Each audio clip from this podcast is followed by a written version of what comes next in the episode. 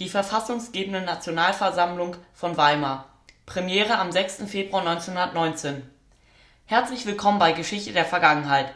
Heute, am 6. Februar vor genau 103 Jahren, tagt im thüringischen Weimar zum ersten Mal die verfassungsgebende Nationalversammlung der Weimarer Republik.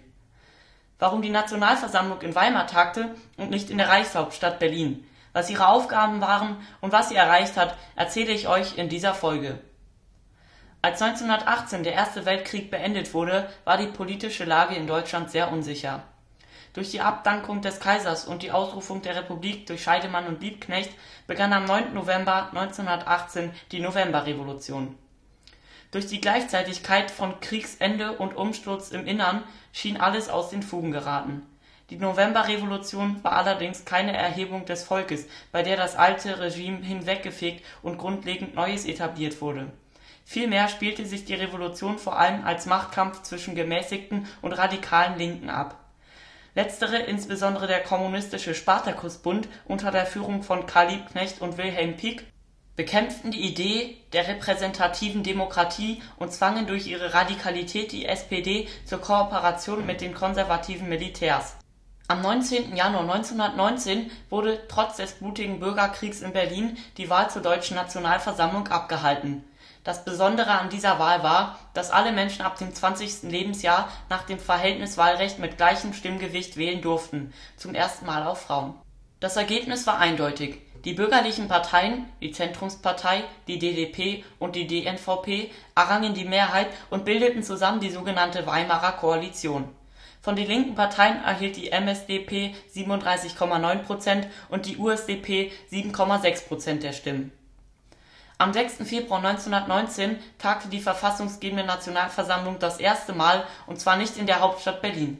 Wegen der revolutionären Unsicherheit und zu befürchteten Massendemonstrationen in Berlin hatte man nach einem ruhigeren Ort gesucht und sich schließlich für die Stadt Weimar entschieden, damals die einzige in Thüringen, die keine sozialistische Mehrheit besaß. Versammlungsort in Weimar war das Deutsche Nationaltheater, unmittelbar vor dem Doppeldenkmal von Goethe und Schiller Statt Störungen von der Straße erhoffte man sich Inspiration vom Geist der Klassiker. Die Nationalversammlung stand vor zwei konkreten Aufgaben. Zum einen sollte eine demokratische Verfassung verabschiedet werden und zum anderen sollte über die Unterschrift unter den Friedensvertrag von Versailles beraten werden. Am 11. Februar wurde Friedrich Ebert von den Parlamentariern der SPD, der Zentrumspartei und denen der Liberalen zum ersten Reichspräsident gewählt Zwei Tage später wurde Philipp Scheidemann, der ebenfalls Mitglied der SPD war, zum Reichskanzler gewählt. Die Beratungen zur Verfassung begannen durch Verhandlungen der Ebert-Regierung mit den Vertretern der Einzelstaaten des Deutschen Reiches umgehend nach der Konstituierung der Nationalversammlung. Am 10. Februar wurde der zwei Tage vorher eingebrachte Entwurf eines Gesetzes über die vorläufige Reichsgewalt verabschiedet und befugte nun die Nationalversammlung, außer die Verfassung auch sonstige dringende Reichsgesetze zu beschließen. Ohne jegliche Einflussnahme der Siegermächte waren die Verfassungsberatungen in Weimar von einem entschiedenen Willen zur Demokratie getragen. Die Siegermächte behaupteten, der demokratische Gedanke habe in Deutschland nach 1918 keine wirkliche Realisierungschance gehabt. Nach der Verabschiedung des Verfassungswerks konnte der Reichsinnenminister demgegenüber erklären, nirgends in der Welt ist die Demokratie konsequenter durchgeführt als in der deutschen Verfassung doch was war eigentlich das Neue in der Weimarer Reichsverfassung? Zunächst wurde durch die Verfassung die Monarchie abgeschafft und durch die Republik ersetzt. Erstmalig wurden die Abgeordneten des Reichstags in allgemeiner, gleicher, unmittelbarer und geheimer Wahl von den über 20 Jahre alten Männern und Frauen nach den Grundsätzen der Verhältniswahl gewählt. Eine herausragende Stellung nahm der Reichspräsident ein er hatte das Recht zur Auflösung der Reichsregierung, zur Herbeiführen von Volksentscheiden, den Oberbefehl über die Wehrmacht und ein Notverordnungsrecht. Die Weimarer Reichsverfassung regelte auch die Grundrechte der Bürger. Dabei lehnten sie sich in weiten Teilen an die Formulierung der Frankfurter Reichsverfassung von 1848/49 an. Die Weimarer Reichsverfassung wurde am 31. Juli 1919 verabschiedet und trat am 14. August 1919 in Kraft Neben der Verfassungsgebung musste sich die Nationalversammlung auch um den Abschluss eines Friedensvertrags mit den Siegermächten kümmern. Am 18. Januar 1919 traten die Vertreter der Alliierten zusammen. Eine Schlüsselstellung vertraten dabei die Großen Drei: Woodrow Wilson, der Präsident der USA, Lloyd George, Premierminister Großbritanniens und Georges Clemenceau, der französische Ministerpräsident Die Konferenz sollte eine neue Weltordnung mit einem Völkerbund schaffen, von dem Deutschland zunächst ausgeschlossen wurde. Im Ringen um die unterschiedlichen Interessen der Alliierten setzte sich der französische Standpunkt schließlich weitgehend durch. Es wurden Friedensbedingungen ausgehandelt, die für Deutschland sehr hart waren und den Keim künftiger Konflikte in sich trugen. Deutschland und seinen Verbündeten wurde die alleinige Kriegsschuld zugeschrieben. Das Deutsche Reich hatte immense Wiedergutmachungen zu zahlen, sogenannte Reparationen Insgesamt verlor das Deutsche Reich rund 13 Prozent seiner Fläche und etwa 10 Prozent seiner Einwohner sowie sämtliche Kolonien.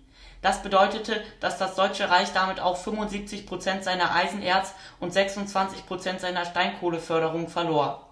Außerdem 44 Prozent der Roheisen und 38 Prozent der Stahlproduktion, die aus den abzutretenden Gebieten stammten. Deutschland wurde in großen Teilen entmilitarisiert und das linke Rheinufer blieb für die Dauer von 15 Jahren besetzt am 16. Juni 1919 wurde das endgültige Vertragswerk übergeben, verbunden mit einem Ultimatum zur Annahme innerhalb einer Woche. Die größte Empörung wurde durch den Artikel 231 ausgerufen, den sogenannten Kriegsschuldartikel, aus dem zufolge Deutschland für alle Verluste und Schäden verantwortlich sei.